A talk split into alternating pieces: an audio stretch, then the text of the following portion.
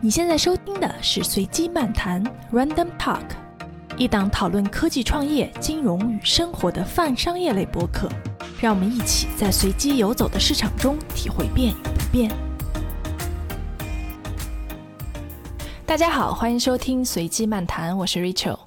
大家好，我是任老师。上一期呢，我们聊了元宇宙，然后在小宇宙上面就有一个 朋友问说，怎么区分眼光超前和贾跃亭？我理解哈，他的这个意思就是说，我怎么知道这件事情真的是一个科技新趋势，还是一些人用来讲故事、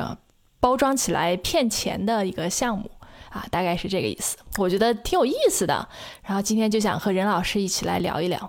啊，我们都是踩过好多坑的人。不管是错过好几亿，还是掉到坑里边，就前两天吧，《坏血》那本书的案例，Seranos 的创始人 Elizabeth Holmes 的案件正好三审开庭啊，我觉得这可能也是一个比较典型的案例吧。就是这个伊丽莎白同学呢，曾经被誉为女版乔布斯，她创建的这个公司也是先后融了很多钱，估值一度超过了九十亿美金，但后来呢，发现这是一个。骗局，他根本没有他所说的那个采血技术。其实我觉得这也是一个比较典型的案例。贾跃亭同学呢，大家也比较熟悉了。但是从这个角度上来看，有时候，反正我的感觉哈是说，你没有办法去区分哪个是骗局，哪个是一个新兴的未来科技项目。就我们一上来就把话题的真相揭露出来了，是不是后边就没法聊了？但我完全同意你说的。我们可以展开讲讲。可以展开讲讲，确确实是蛮难的。我说个无关话题啊，我有个朋友，大学同学，就他曾经有一个前女友，然后他在学校的时候呢，就把前女友的那个照片呢贴在墙上，你知道那个卧室床旁边就墙嘛，他就贴在墙上，然后我们就经常看见他那照片。后来有一天呢，我们就见着他带了一个女的，就一起在学校里边逛啊，我们就觉得这人是谁呀，对吧？就从来都不认识，为什么他带着另外一个人在这个学校里边？我们当时都特八卦。然后后来他说，哎，那就是他的照片啊啊！所以我们拿这个烂梗就是说了他好多年。我没有听懂啊，是因为那个照片非常不像呢，还是因为呃，就至少我们看着就觉得不是一个人啊。嗯，但是他觉得就是一个人是吗？还这是情人眼里出西施吗？那不是可能就是本人说是一个人，那可能他也就勉强接受了。但是对吧？对于我们来说，我们不接受这个这这个事儿，觉得就不是一个人啊。但这种事儿其实挺常见的，好多你现在出去那种什么照相馆啊，这个照相馆照的比较好的标准，不就是照出来其实不那么像吗？哦，是吗？就婚纱照是吧？典型的，不止婚纱照啊，各种什么写真啊、证件照啊什么的。你如果真的就想交一张生活照，一看就是你本人的那照片，你去那儿干嘛吗？你去那地方不就是其实你想照出来一个勉强可以说是你，但其实不太像的一张照片吗？我是这么理解的，也有可能你们不是这样子。那。后来就是你就见了那些企业啊什么的，你觉得其实也就那么回事儿啊。我有一段时间跟创业企业接触蛮多的，嗯，不管是从投资的角度啊，还是说就考虑去加入啊，反正也跟他们聊，也会是各个方面的消息，会有公开的消息，也会直接去跟他们聊一些东西，会直接去看一些。你发现说其实都会这样，就是不管是你在个人层面还是在机构层面，你肯定都会把一些。嗯，比较好的东西包装出来嘛，特别是你在现在这个创业圈，你一定得把一些最好的东西展示出来。那很多很多的这个问题，你肯定是藏着掖着不会说的。那这里边你就非常不好说，你看到东西是真的了。首先，你看到东西是不是真相的全部，就可能有一些很重要的事实你没有看到，那会对你的这个判断造成非常大的这个潜在影响。那如果你说这种还是在合理范围以内的擦边球，那还有一些更那个的，就是因为你你现在大部分的这种最后都是落到数据啊或者报表里边来嘛。那数据和报表这些事情里边，其实很容易做一做文章。我我我把统计的口径变一变啊，我把这些东西做一做啊，甚至有一些压到底了，最后就是直接去做假数据的，其实我们也听到蛮多的。嗯，所以我现在都已经很难想象说，你说有哪个，啊，互联网公司它真的是百分之百的这个东西就全都是真的，我我觉得都很难，而且这个很多时候都不一定是公司的错，它它可能是各个环节的问题。你比如说有好多刷单啊什么的，它可能不是公司自己组织的刷单，它是里边的商铺组织的刷单。或者是说它是一一帮薅羊毛的人，对吧？你你给了一个比较给力的促销的政策，然后这波人就来在你这狂刷。其实他倒不是为了帮你创业公司去做估值，他只不过是为了在里边薅羊毛啊。对对对，其实有一点我觉得挺有意思的是说，大家会觉得，比如说像贾跃亭啊，或者像 Elizabeth 他们是。故意去讲一个故事，然后来骗大家。其实有时候可能不是这样的，特别是硅谷创业圈哈，总会有一句特别流行的话，就是 “fake it until make it”。是马老师的话是对吧？有些人是怎么说来着？有一些人是因为看见所以相信，有些人是因为相信所以看见。对，都都一样，其实不 就是这个事儿吗？对对对。你要是回头去看，很多人就是这么成的，对吧？就包括。马老师的公司，对吧？他他也成了，所以作为一个成功者，你回头看呢，这可能就是胆识哈，是勇气，是决心。但是有些公司就不成，它就变成了坏血，变成了贾跃亭。是，特别是在一些尖端科技上面，有时候你可能融了很多钱，你就希望把它做成，但是你不知道它能不能做成，你只是希望说我有了这些资源，我可以找到足够好的人，然后把这件事情实现。对。你肯定在融资的过程里边会有一些报喜不报忧的这个情况。如果你真的是拿回来抠事实，你一定能从他的这些描述里边去抠到他一两个这种呃比较夸张的陈述啊，或者是有些问题的这个描述。但是实际上，你倒过来去看那些做成了的企业，当年也是这么裸奔着上来的。比较普遍的都是我去。想一个非常大的一件事儿，然后就弄一头猪，就在那个风口站着等风来。那那个风来了就起来了，没来你就是一头傻猪。呃，这东西 确实是比较难搞。嗯，是，而且别说我们普通人了，对吧？就你就看这些项目，他们的投资人都是非常有名的 VC 机构，非常著名的商业大佬。其实这些都是很精明的人，大家也都不傻。有时候呢，作为创始人来说，可能从一个比较小的数据虚报开始，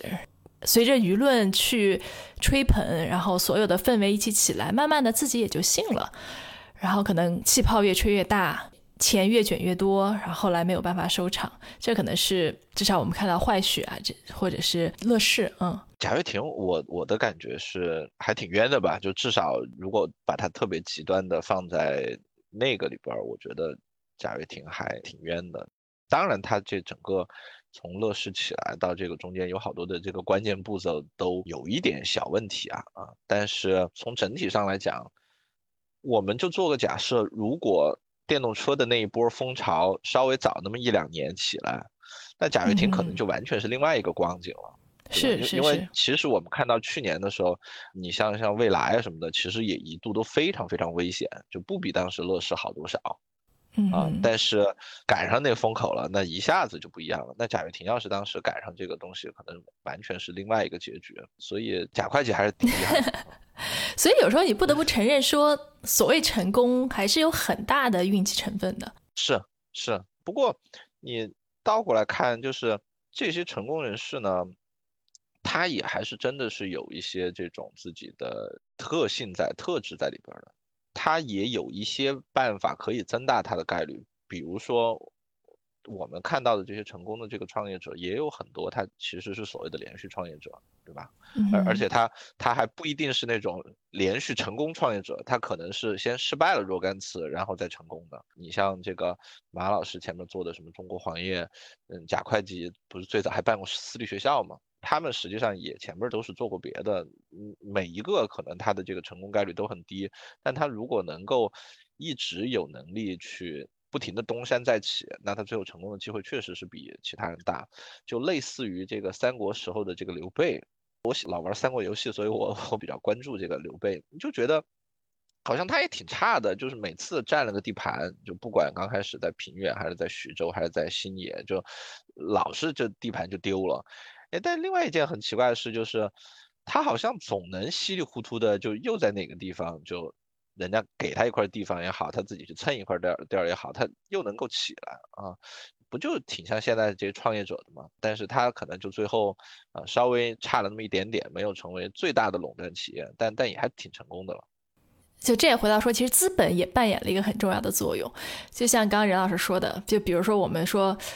这个坏血的这个主角。伊丽莎白，如果他这个案子能够让他脱身的话，我们现在还不知道这个案子的审判结果哈。如果能够让他脱身的话，他很容易可以再创业，融到很多钱，这个我是完全相信的啊。就包括贾会计，后来在美国又做这个汽车，也是有一些资源的。像我们知道还有很多，比如说这个杜振耀。他 Luckin 做完了以后，现在又来做面，其实他是很容易获得资本的。也就是说，其实资本在某种意义上来说是鼓励和支持这些人的，这些敢于去想、敢于去包装故事，然后能够我们说忽悠吧，或者是能够融到钱的这些人。对，当年在互金那波起来的时候，就发现这个事情，一方面其实我们还挺能看到这些创业公司它。这种比较光鲜的这个宣传背后，它还是有非常多的这个隐患的，啊，就这个其实你说媒体会披露出来，普通老百姓也也能想象，那 VC 肯定是更聪明，他是非常清楚的，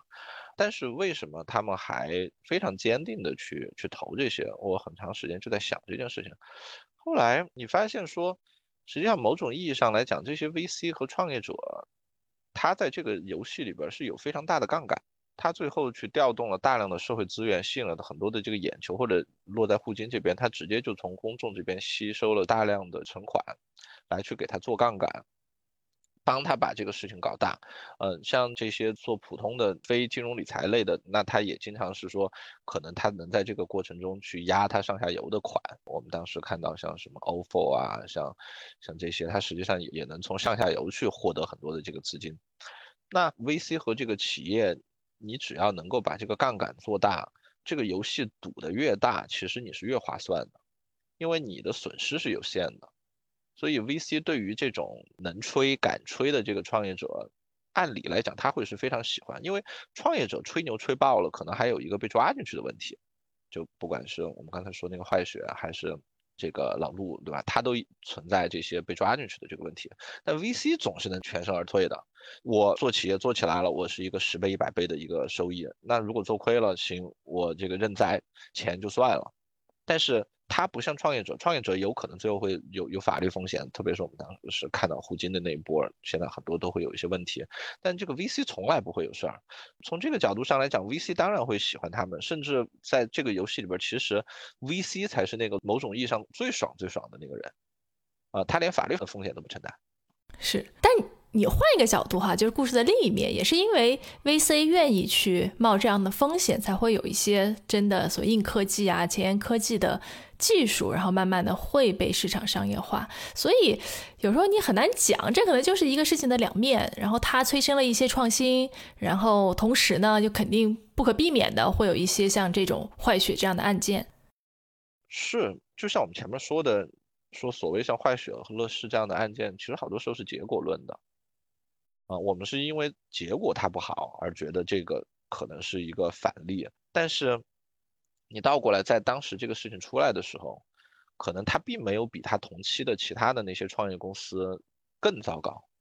就我们前面说的，所有的创业公司，你肯定或多或少都会有一些宣传啊，这个的成分。至少大部分创业公司在公布融资金额的时候，经常都会有一些这个夸大的成分，对吧？我们就我们就不说公布业务数据了，都是数千万人民币、数亿美金，对吧？都是都是很模糊的，都是很模糊啊。所以它其实并没有更坏，你只是从结果上面去去看它更坏，但纯粹成败论英雄这件事情没有太大意义，因为它很难去指导你的下一次的行动，让你下一次行动做的就更好。那本书里边说的嘛，就是去 thinking in bets，就是你从对赌的这个心态去想这些问题，或者更用数学的语言描述，就是你应该考虑这件事情事前。的数学期望是多少？通过他事前的数学期望来去判断这个决定到底是一个好的决定还还是一个坏的决定，而不应该从事后你得到的那个随机结果来看，因为你在事前的时候完全不知道你最后打开的这个盲盒是好的还是不好。啊，你不能开盲盒开了以后赚到钱就觉得开盲盒是一件好的事情，你得倒过来在开以前的时候去分析说你开到一个值钱的盲盒和一个不值钱的盲盒的这个概率，你你得这么去想，啊，当然这个只能是落在理论，因为所有的创业公司你在打开以前，其实你都不知道，而且每个跟每个都都号称自己是独一无二的，所以这个确实在操作上面有有非常大的问题。不过好在我们大部分人也都不是去做风险投资的，也都不是投项目啊，至少人家做风险投资的其实并不会 因为这件事情而受到困扰。嗯，就我们虽然不做风险投资，但本来也有好多。赚钱的机会也被错过了呀，就所以对于普通投资者来说，可能你能面临的选择就是，比如说你面对像乐视这样的一只股票啊，你在它所有人都吹捧股价涨得很好的时候，你要不要买？回到当下，其实这样的热门股票也挺多的，而且每个时刻都有这样的热门股票，我们应该怎么去选择？给我们荐股了吗？没有没有没有没有，我感觉是给在给大家拍冷水。所以任老师可以继续说，你错过了什么？我觉得就股票这些还好吧。我觉得到了股票这个层面，好像已经稍微监管起来。不过我说句话的时候，我心里就想到那个新三板的事儿了。反正国内前几年刚开始搞新三板的时候，我也凑热闹去试了一下，呃，就非常非常的可怕啊，真的是非常非常可怕。就你不进去吧，你也觉得哎。政府宣传力度挺大的，这东西会不会好？包括最近又把新三板拿来炒冷饭了，又说这个新三板呃要变成这个北交所啊，很多人也对它寄予很大的期望，都在想说要不要去那个什么。但是我们当时真的进去了以后，发现这里边真的是呃亏钱的机会满地都是啊，一不小心就亏得非常非常的厉害。所以前怕狼后怕虎啊。我想到的另外一件事情是，数字货币其实也是比较典型的这种啊。最早有人跟我说这个比特币的事情的时候，我记得是一零年啊，最迟最迟可能也是一零年。当时就有一个学计算机的一个小孩就跟我说起这事儿，他当时觉得特别的激动，然后我我还去找白皮书来看了一下呢，我蛮认真的去看了一下早期的，包括线上那几个人的文章，然后和白皮书。然后就抱着这种很怀疑的目光，从里边挑出来好多问题啊，就跟后来看创业公司一样，就觉得每个创业公司都有好多好多好多好多的这个风险，觉得这东西你千万不能碰啊。然后后来我跟他就再也做不了朋友了，所以让我也也很困惑这件事情。就是我那个时候呢，其实主要是做债券投资的，我是做债的。我在想这个事儿是不是因为跟我在工作中间，因为做债它叫固定收益。有点像类似于存款或者理财一样，你放过去一百块钱，然后他承诺你一年给你个五块钱、十块钱的，所以你更担心的其实是你的本金啊，因为你赚不了多少，你可能每年也就赚那么几块钱，那你一旦这个本金遭遭受一次损失，你可能好多好多年的这个收益全都搭进去了。所以说，我们那个时候的工作中的习惯，可能真的就是说，每一个问题都要看到，每一个问题有百分之一的。可能会造成问题，我们就要去想，我值不值当啊？因为我其实一年赚不了几个百分之一，所以我们就很喜欢去放大这个问题。但是你到了像比特币啊、像股票啊、像风险投资啊、像创业这种事情的时候，你如果老拿这种放大镜去看问题，那你简直就满满眼都是虫子，哪儿哪儿都是事儿，你肯定就什么东西都做不了。我觉得是主要是任老师对吧？你刚才也说，因为你的这个工作关系和你的工作习惯，你看到满眼都是虫子，但是可能对大部分人来说。他看到的满眼都是机会，我觉得那个是另一个阶段了，就是我们认识一件事儿，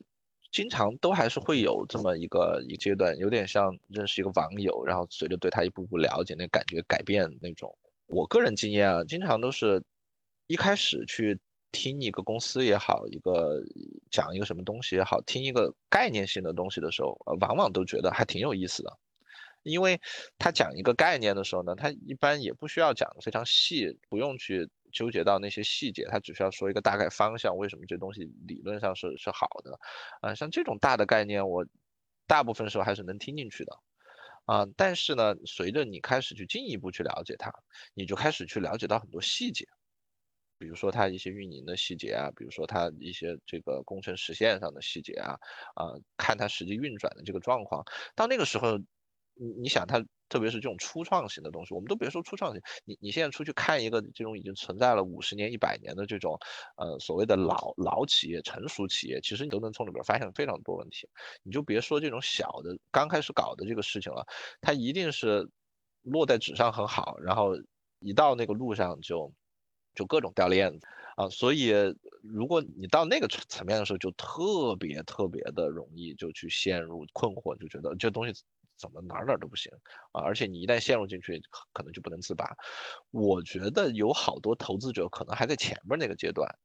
就是我看了看公司的财报，呃，公司给我报了几个特别好的数，呃，然后。公司的管理层展望里边说了几个好的形式，研究员在拉了几张特别漂亮的表给我，这么一看，有个箭头往天上一指，其实具体怎么回事儿，我也不是特别懂。就公司我从来一次都没去过，他们应该还处于前面一个阶段的乐观啊。但问题是，很多人不会再深入到后面，这是大部分的情况。是，但是前面那个阶段乐观真的就是全凭运气啊，至少我的感觉，我也有些时候就因为。这样稀里糊涂的砍掉了好多事儿，然后后来发现人家赚了大钱，然后人整个心态就心态就不好了嘛，错过好几亿以后，心态就开始不好了，然后就开始就看到下一个觉得还不错的事儿，赶紧就蹦进去。有个词叫 FOMO 嘛，啊，Fear of Missing Out，就是生怕错过了，咚，赶紧跳进去，然后跳进去以后就发现一个大坑。更糟糕的事情是，他们说人其实是有一个节奏感，就跟你跳舞一样，这个节奏感非常重要。就是说，如果你你节奏感好，那么第一次你遇上一个好事儿的时候，哎，你一下就冲进去了，你就赚了好多钱。然后呢，嗯，后边一次呢，就是你遇到一个什么问题，哎，给你上一课，然后你后边就把这个手收得紧一点，就躲过了一场大的风暴，啊，然后再下一次你又觉得开始乐观一点的时候，正好赶上好时候，你又赚一笔，那么你就每次都赚钱，每次都。正好躲过风暴，但倒过来，如果你的这个节奏感错了，就跟你你在跳舞，就第一脚你就踩到人家脚上，然后人整个就开始紧张，每一步都跟人家搞错的时候，就是每次一遇上好时候的时候，正好是在你胆子最小的那个时候，你刚刚亏了一笔钱，这个时候你就觉得，哎，不行，我得再看看，再看看，千万不能投，上次的那个教训可不能忘，然后就看见人家赚钱赚钱赚钱，终于有一天你忍不住了，你进去当了那个高位接盘的人。然后你又开始收紧，然后又看着人家赚钱赚三年，然后又进去，咚当个接盘侠。就是我觉得好多时候他们把这个叫路径依赖，就是说其实这两种人他可能在思想方法和行为模式上根本就没有本质区别。啊，都是这种又松一会儿紧，就是跟开车一样，就左左调一下过了，右往右调。其实他们都是这么一个走法，但是呢，可能正好是你两个人的这个起点稍微有点不一样，然后一个人就节奏就对了，就越走越顺，就特别舒服，就像那个孙雨晨一样。然后也有对吧？就那种比较糟糕的，那你就是每次都踩差啊。所以我现在就特别希望能从第二种人变成第一种人啊。任 老师太谦虚了，任老师已经看透了世间这一切。你说这话总觉得是在骂人，没有没有，不是说每次一到泡沫的时候，就有一些人越来越聪明，然后另外一些人越来越有钱。对对对对对，我们俩就渐行渐远了。没有，我觉得我们俩一直都是属于那种越来越聪明的那类人。没有，但是我我觉得是这样啊，就是任老师刚说的我都同意，但是就是你不能总让他去这么摇摆，对吧？因为我们都需要一些所谓的这种掌控力嘛，大家都是喜欢确定性的。就我现在看这些问题是怎么看的呢？就是对我来说哈，就所有个股，包括一些更早期的一些项目，比如说天使投资啊，有有一些这类项目，对我来说就。都是掷骰子，我有时候也会买，但我买的时候就全当是去赌博。对，特别是像一些我们所谓的有可能，比如说翻十倍或者翻百倍的这种这种股票，它的风险是巨大的。要做好清理。对，而且你是很难判断的。你可能运气好买了特斯拉，你觉得你还能买上下一个，这个不一定。啊，可能在另一个平行宇宙，特斯拉你买了以后，它就亏本了。所以这种投资呢，对我来说就属于我需要让它成为一个损失有限，但是上限比较高的这样的一种投资，就是说风险和收益不对等。所以我投出去的钱，我不会把它当做本金啊，我会把它当做一个 bet，一个赌注，它是有可能全部没有的。但是它如果中了，可以给我带来比较高的回报啊，这种就叫做风险和收益不对等，这是一种赚钱的方式。但这个你就得知道，你可能投十个能有一两个中就不错了啊，其他归零的你也别太纠结。那这还有个前提呢，就是说你肯定不能拿你的所有身家去做这个 bet，对吧？你就拿点零花钱去 bet 一下啊，自己心里有个数。呃，我现在是看所有这种。投资我都是这么看的，因为第一是没有时间，第二我也不相信所谓的这种专业判断，说你真的能够看到一个公司的实质，真能看到一个公司管理团队的本质啊，他们是不是诚信的人，这些东西我不知道怎么去看哈，就也许。有人可以花很多的时间，然后有很多很好的资源才能得到这些信息。但是作为普通投资者来说，我觉得这些都是你不可能知道的，而且即使你知道了，你也没有办法以此来做出判断的。所以干脆还不如就承认自己不知道，然后去相信命运。这是我现在的看法。命好，命好，我觉得可以相信的。你现在更喜欢投哪个阶段的？你会愿意？投这种已经上市的，还是愿意去看一些更早期的，因为它还有个不一样是说，已经上市的这个公司呢，你就像特斯拉这样的公司，你你可以不用去了解管理层，或者再小一点的，你不用去了解管理层，但是好歹会有一些 VC 啊，或者是这些投资机构，那他肯定是帮你做过一遍基本的筛选了，你至少会觉得，如果他做了什么特别特别出格的事儿，对吧？比如说很典型的财务造造假，你会觉得。哎，四大还是帮我审过这个这个财报的，啊，但是如果你去看这个更早期的公司，那我们知道就是，可能你就是做功课做的最多的，你你就是最最了解他的人了。你如果不去做的话，那 VC 可能根本就没管他，有有可能哪天去那公司，这公司人都搬空了都有可能。但对于可能能涨十倍或者涨几十倍的这种股票来说，你现在投特斯拉就肯定意义不大嘛，对吧？你还是得。找就是相对来说市值比较小的，就不管上市的还是没上市的。对于没上市的公司来说，其实它的投资门槛就挺高的，你也是不是专职的去找项目，对吧？其实能让你投，然后能够得到的项目其实是非常有限的。那这个就当是，我觉得就是当人生经历嘛，反正自己也创过业，有时候看一些。公司就像最近对吧？最近那个 YC 不是又毕业了一批项目，然后我们正好有票，然后就会进去看一看，然后投一两家，算是和这个行业有个联系。然后你可以看看现在最新的一些技术，大家都在做什么，有哪些热门的，大家创业的方向都在哪里。但这种你肯定是不指望回报的，因为你投的也特别少，都是作为个人投资者去投嘛。那么即使他赚 赚很多倍，其实也不会有很多钱。就是这种的，但是再往后你怎么去找这种十倍百倍的机会？我觉得这是一个伪命题。不是买个 NFT 直接就十倍百倍了吗？对我不会主动去寻找哈。我觉得如果你主动去寻找，或者别人告诉你说这是一个百倍的机会，我觉得多半不太靠谱哈。我我也不好说是骗子吧，但是多半可能就不太靠谱。但有时候就说到这儿，好像感觉又是像是像是运气。有时候你就看到这么个东西，然后正好别人没有看到。机缘巧合，你可以去放点钱，然后你就把它忘了，然后可能若干年以后发现，哎，收益还不错。我觉得大概都是这样的 pattern。对，把它忘了，对，是非常重要的。是是，忘了好多时候就想去操作一下。对，而且其实从这个经典的金融理论上来讲啊，就是它上涨的时候把它卖了，这其实是一个教科书式的正确的操作方式。它会让你亏钱，但其实这个是教科书式的正确的方式。因为看我们前面说过，你人会有一个资产配置，你应该有，比如说百分之五到百分之十的这个资产可以考虑配在这些高风险的类型上面，比如说数字货币，比如说收藏品这类东西。那么，如果你是一个早期的 BTC 投资者，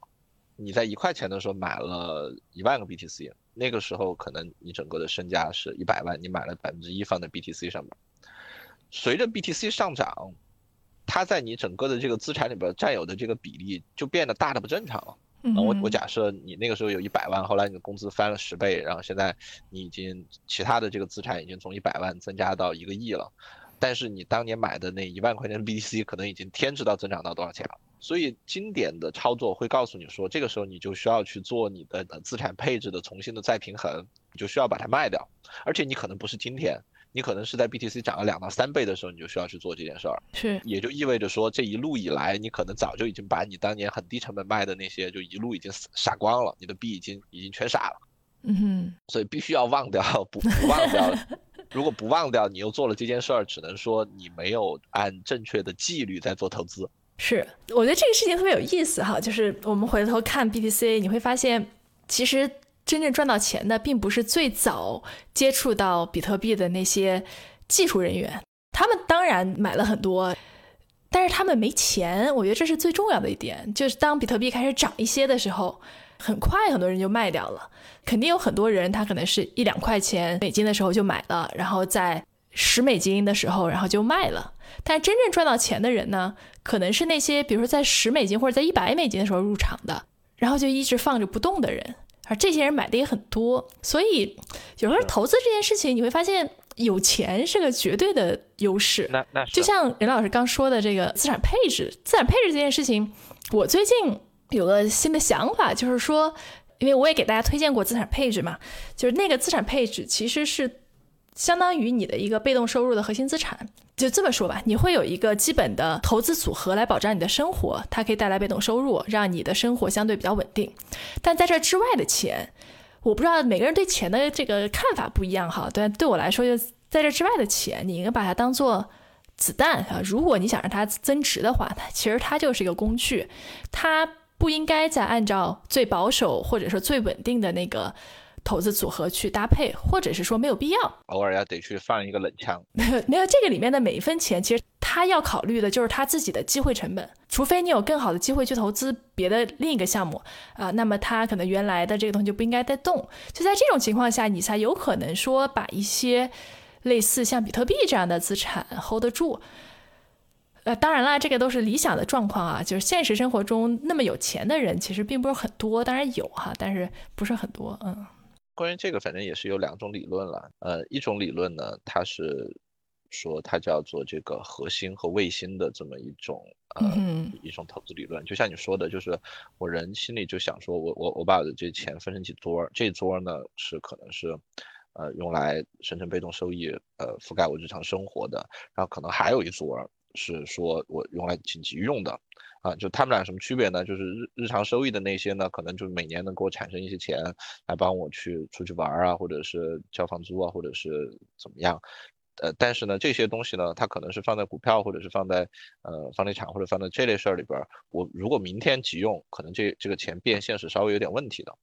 啊，另外一有一桌呢是这个特别安全的，就是说我今天需要去住院拿拿这笔钱，可能我很快就能把这笔钱拿出来用。比如说一周以内吧，我就能把这笔钱拿出来用，这这这是另外一做，然后他可能就还会有一些，比如说，我去成立一个家族信托啊，或者是去做一个什么，这个东西呢，可能是我是考虑一个十年、二十年，呃，甚至更长时间的，我我给孩子上学准备的一笔钱，甚至是给我过世以后留给后人的这个钱，这是一种方式，就是我实际组织的时候，我就把钱放成这么几桌。还有一种方法呢，他说，这从数学上来讲，钱就是钱嘛。他们其实都是资产，那么你为什么要人为的做一个限制，是说这些钱要分开放呢？甚至他们有可能不同类型的钱，可能都有一些投在股票里边，可能都有一些去买了债券。呃，那他说你你为什么要这么呢？你其实应该把它合在一起，从整个数学上来去衡量这个问题。理论上来讲呢，这种做法其实是更优的。啊，就是说，你如果纯粹从数学的角度上来讲，你你自你自己给自己少一个限制，你从整体上考虑这个问题，其实是可以做到更优解的，啊，但是实际上对于大部分人来讲，从操作层面。就是后者想起来太累了。我们平时做事儿的方法，其实基本上都还是喜欢把这个事情给给分支来解决。就是虽然这一整个东西一一整个汽车全都造成一一整坨的是最方便，但是我们造车的时候还是喜欢这个这一块是这块，那块是那块，把它分开来想。所以这其实是其实是两种思维方式。呃，后者我觉得是理论上好的，但是实际上前者是一个更具有可操作性的一个事情。嗯。还有就是，我不知道，也不是所有人都希望这个钱能一直变更多钱吧？我觉得钱，它最主要的一个用途是给你安全感。毕竟生活中还有那么多其他的事情，更有趣的事情可以去尝试和经历。不要总把时间和精力都放在照顾这些钱上面，我觉得这是很费劲的事情。可能对于穷人来讲。就像对于我这样的人来讲，这个 不好意思，时不时的说句实话，我有些时候在想这件事，就是我们平时看这个钱的这个事情的时候，我喜欢把它从收入和支出这两个方面来去考虑。我我相信很多人平时看它的时候，其实都是这样子。就有一些东西对我来说是一个收入，有一些东西对我来说是一个支出，他们俩其实是还挺不一样的两方面。比如说我上班，这就是一个收入；我带孩子出去玩，就是这就是一个支出。其实这两件事情，我对待他们的态度其实会非常非常的不一样。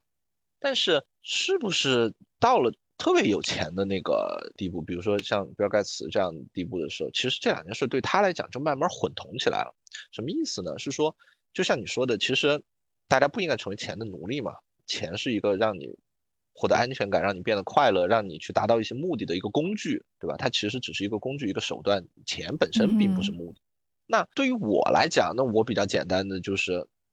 我可能去花钱购买一些服务，或者出去玩，或者吃饭，那我其实是通过花钱来达到我的目的的，啊，但是到了比尔盖茨，比如说你你运转一个非常大的一个基金会的时候，他可能并不一定完全要通过花钱来来达到他的目的了。比如说，他把他的资金投向某一个行业或者某一类的研究，这件事情可能本身其实是赚钱的。嗯，比如说我投资到医疗里边，或者是投资到教育里边，啊，可能他赚的不是最多啊，但这件事很有可能其实根本就不亏钱，但是在这个过程中呢，他又达到了自己的这个目的，到后来很有可能慢慢的就站在那个层面，类类似就就跟咱们国家其实也有这种所谓的政策性银行嘛，对吧？像像什么国开行啊这样的银行。他不是先赚了一些钱，然后再拿那些钱去做捐款什么的，而是他本身就在赚钱的过程中达成了他想实现的目的。就我定点投放贷款，我定向去做某件事情，嗯，所以我刚开始听你聊这个的时候没有什么感觉，后来我这一琢磨就发现说，其实是因为我这站在山下看的时候，觉得这是。赚钱和花钱是完全是一个硬币的两面，但是有可能是不是走到了某一个层面，你就会发现说它其实是一个，你不应该从赚钱和花钱的角度，你应该从整个达到你目的的这个角度全盘的去考虑这个问题。哎呀，我我我希望什么时候我也能够，对吧？不，我就恍然大悟，肯定不是我说了什么，因为任老师已经到了这个比尔盖茨的境界，我是不知道比尔盖茨怎么想的。对我们说回来，我们今天主要讲的是讲骗局这类事情，对吧？任老师有没有关于这方面能跟大家分享的？你有上过这种当吗？有，还挺多的，还挺多的。就我们前面说的，像像假会计啊这种，严格意义上来讲，我觉得它是处在比较边缘的。就是麦道夫那种，我觉得可能你你可以完全说他是个骗子，我觉我觉得没有问题。像假会计啊，像那个坏学我不太清楚啊。假假会计这种，我觉得它是属属于比较边缘的，它肯定有这个夸大宣传的这个成分啊。但是我只能说，它的夸大其实不一定比很多后来成功了的这些公司夸大的更多。然后呢，还会有一些就更含蓄的这种，就是你可能最后会说它是个骗局，但是。你可能很难去诉诸于法律，就像我说的，我这也投资过新三板，我我直接投过新三板的股票，我还不是我啊，就是家里人，家里人，我我是不能做投资的，大概知道。呃，家里人也投资过新三板的这个基金，新三板的股票大概是可能百分之四五十的这个损失，新三板的基金大概是百分之九十七的这个损失，大家可以想象，就是这个这个损失率是非常惊人的，呃，所以这种就其实已经蛮像骗子的了。但是你会发现说，像这种你都很难去诉诸于法律，你很难真的去说，哎，你怎么能这个样子做？就是只能是说道德上谴责他一下，可能投诉一下，但是你很难想象公安什么的会去介入。然后生活中肯定还会有更多的这种被骗的，这里边反正也有两种吧，一种就是这种跟经济有关的这些事情，也是你指望这件事情能赚钱。然后说的特别好，但是进去以后呢，发现完全完全不是那么回事儿。还有一类呢，是你你想得到的可能不是钱，你可能是希望他帮你做成一些什么事情啊，但最后发现说，呃，其实他根本做不成啊，或者是说，其实他在里边不能发挥他自己号称的那个作用，他只是在搭顺风车。前两年我我家小朋友去上幼儿园的时候，我家附近有很多公立幼儿园，那我们。就想让他去上一个公立幼儿园，因为公立幼儿园也比较正规，然后相对来说也比较便宜。私立幼儿园嘛，一般条件都会差一些，而且还还会贵很多。我们就想让他去上公立幼儿园，但是呢，国内的公立幼儿园呢，它不是义务教育。就虽然孩子的户口其实是在这个区域的，但是其实你没有一个划片上幼儿园的这么一个说法。你可以报名，但是人家完全不用告诉你他的招生标准是什么，他就可以不招你。所以当时我妈正好帮我来照顾孩子有一段时间，然后她呢就大概在小区附近呢就认识一个老太太，那老太太就说能帮我们搞定孩子上幼儿园的事儿。但说呢，她需要一些钱去运作一下，那也不太贵，几万块啊。那我们就说，我上个幼儿园几万块，太黑了。就其实是挺贵的，但是你要这么想，就是你如果上私立的，你每个月要多花几千块，所以从整体上来讲，它是省钱的。我其实是为了省钱。啊，就是你上私立的可能便宜一点的，我们上的那种可能就四五千块，然后你贵一点的可能有一万多的那种。那公立幼儿园可能就几百块、一千块这样子。那你每个月差那么几千块，其实你上三年的幼儿园，对吧？其实还是能省挺多钱的。而且关键公立幼儿园其实条件会好一些，它办的可能比较早，它会有一些这个活动场所。那私立园很多都是后来弄的，你很难想象它能从政府拿到。一片地啊什么的，所以私私立幼儿园往往活动场所都比较有限。算了，不抱怨这事。然后我们去找这个老太太，然后这老太太反正当时就说啊，马上没事儿，就很很快就办好了。然后后来就是，哎呀，最近校长出差了，啊，那那个再再再有两三天啊，我现在人不在，就大概是从幼儿园入学的那年，从五六月份一直拖到九月份了。九月份其他小朋友都开学了，他还在跟我们讲这故事呢。然后我们最后一次跟他联系的时候，这老太太就已经还挺厉害的吧，跟我们说，哎呀，这事儿我都已经找到北京市副市长了，很快就能办。就到那个时候，我我我和我老婆突然就觉得，这就不太合适了，你知道吗？就是因为这也不是多大个事儿，就我家孩子普通一小孩儿，这个我们也不是很特殊的这种情况，就上一个普通幼儿园，你这么个事儿惊动到一个副部级的官员。你就觉得这事儿就给国家添麻烦了，那我们就说，哎，那要不就算了吧，对吧？就是说你要不这周您还办不了，这事儿就算了，就我们就不办了。我感觉也挺为难人家。然后人家说，哎，不行，这个都跟副市长说好了，你就等着吧。那我们就又等了这个副市长一个礼拜，怕人家挺忙的。后来后来这老太太反正就有点就玩玩消失的那种。最后我们是不得不找到了派出所啊，还好就派出所还挺给力的。仅从一个电话号码就查到了这个人的这个户籍。我因为这种东西你你没法签合同，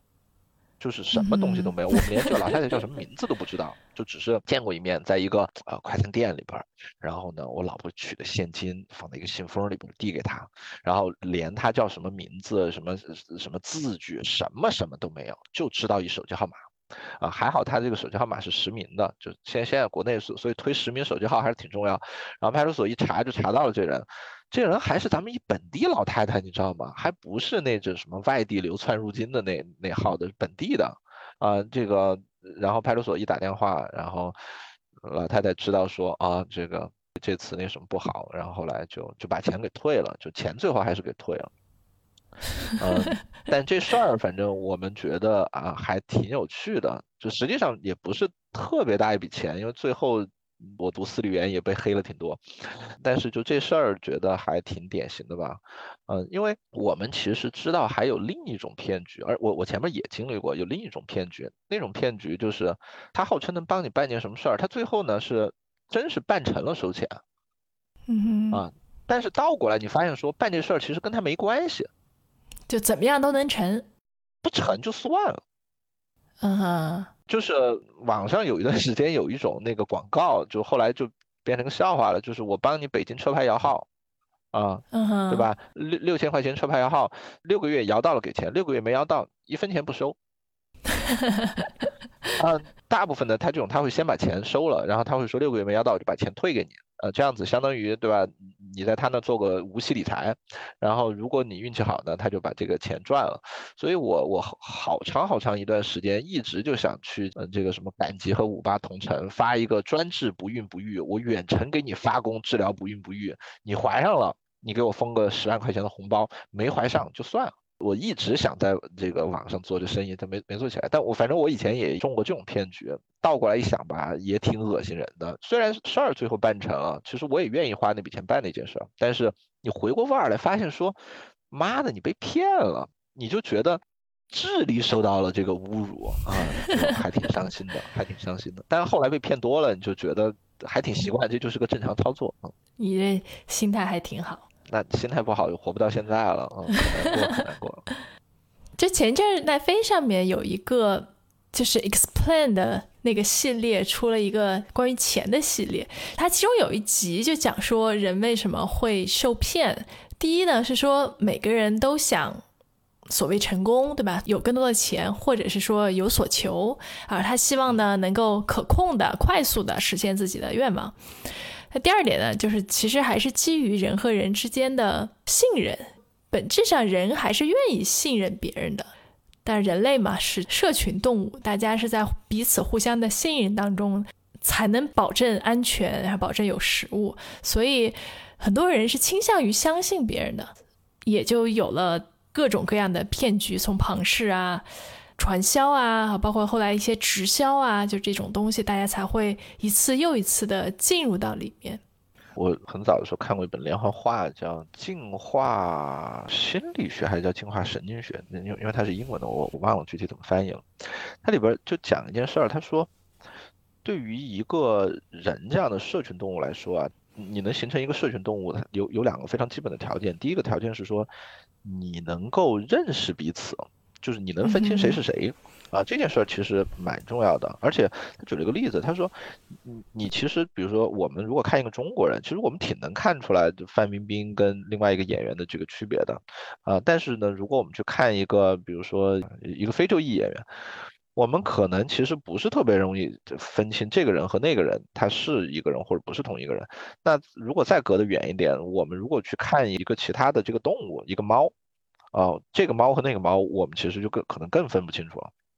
所以他说，就是每个人在进化的时候，你的这个大脑其实是调教过的，你这个大脑特别善于分辨你生活中类似的这个物种，就是你身边的这跟你同一个人种的人。他说这是一个基础。他另外一个基础呢，就是人的这个记忆性，人的记忆性很重要，就是你能够记清楚说这个谁以前是对你好的，哪个人以前是对你不好的。啊，他说，你其实是通过这么两个基本的这个东西，就相当于每个人心里都有一个小账本儿，你就去记说，呃，Rachel 今天对我好，呃，任老师今天又坑了我，你你通过记这么一个小账本儿去建立了你的这个社会关系，然后就形成了你的这个社群。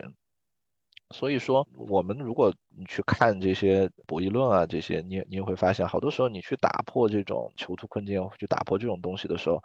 往往都得依赖于双方之间有人先能够去释放第一个善意的信号，哪哪怕是非常盲目的去释放一个小的善意信号，然后去建立一个信任，然后在双方之间形成一个正向的这么一个反馈的机制，然后去使得你们俩的这个信任不断的这个加固啊，才才能去打破很多我们看到的这个这个困境。所以人确实在在本性上面其实是是愿意去相信人家，某种意义上来讲，这是个投资。我相信了你，其实是用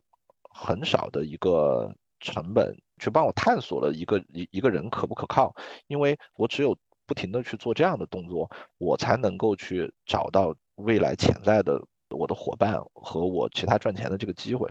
就像你说的，像传销啊这种，它实际上是非常这个好的利用了人的这种天然的这个本性，啊，而且你你知道它的这个过程也正好去拟合了你的这种正反馈的这个机制，啊，它也往往就是先给你一点甜头，给你一点好处，慢慢一步一步的把你深套进来，啊，所以它其实是一个把人性研究的非常透彻的一个玩法，挺坏的，嗯，是是。我觉得也差不多了。任老师还有什么要补充、总结、升华的？哪有什么升华？就是 今天自曝了很多被坑的这个经历，嗯，就希望大家听了以后也能开心一点。看我老被坑，也还那么开心的活着，还挺棒的。所以就是容易受骗，至少说明你还是愿意相信别人的。我觉得这也是好的一点，对吧？但是还是希望说大家能够啊，尽量不要被骗，那世界上少一些。恶意的想要去骗别人，不管是钱财啊还是感情啊，啊少一些这样的骗子，那当然就越好了。这个被骗以后呢，也尽量就放开这个心态。就有一些时候，人家真的是非常恶意的来骗你，我我们说这种该处理，你能想办法处理他，你就去处理他。但是也有些时候呢，确实他可能当时也就只是一个过度的承诺，或者是处在这种类似于这种微醺的状态，可能他自己都把自己骗了，嗯，就。比如说，好多时候的朋友借钱，他有些时候拍着胸脯跟你说：“哎，你把钱借我，我我拿去做这事儿，这个一定能成。成了以后，对吧？我还你多少多少。”这些东东西，其实他是不是一开始就有非常大的恶意，真不一定啊。就跟那个假会计一样，嗯，但是最后事情可能发展的不好，结果可能是你们俩都蒙受了这个损失。但是在这样的时候，你要能会安慰自己，就千万不要因为这种事情。就搞得自己情绪太糟糕，那我觉得就就就不值当了，嗯。当然还是要做风险控制，对吧？对于这样的，对吧？就这样的投资，这样的借钱，最好控制一下额度，才能以免让自己陷入更深的深渊。是你只有控制好了，你才能比较能够平静的去看待这种事情，否则谁大腿上被砍了一刀，那都受不了。是是。今天的话题呢，是有听友在我们的博客下面留言，然后来问的，我觉得特别好，也希望大家能够在我们的博客下面积极的留言，告诉我们你想讨论的话题啊，看看有哪些我们可以来一起聊一聊的。那今天就到这里，感谢大家收听本期的随机漫谈，我们下回见，拜拜，拜拜。感谢收听随机漫谈，这里公布一个消息，我们决定开通听友群了。在微信搜索 Random Talk 随机漫谈，可以找到我们的公众号，在底部菜单栏点击听友群，或者直接回复加群，就可以获得小助手二维码，加他为好友，他会拉你入群哦。期待和大家一起交流。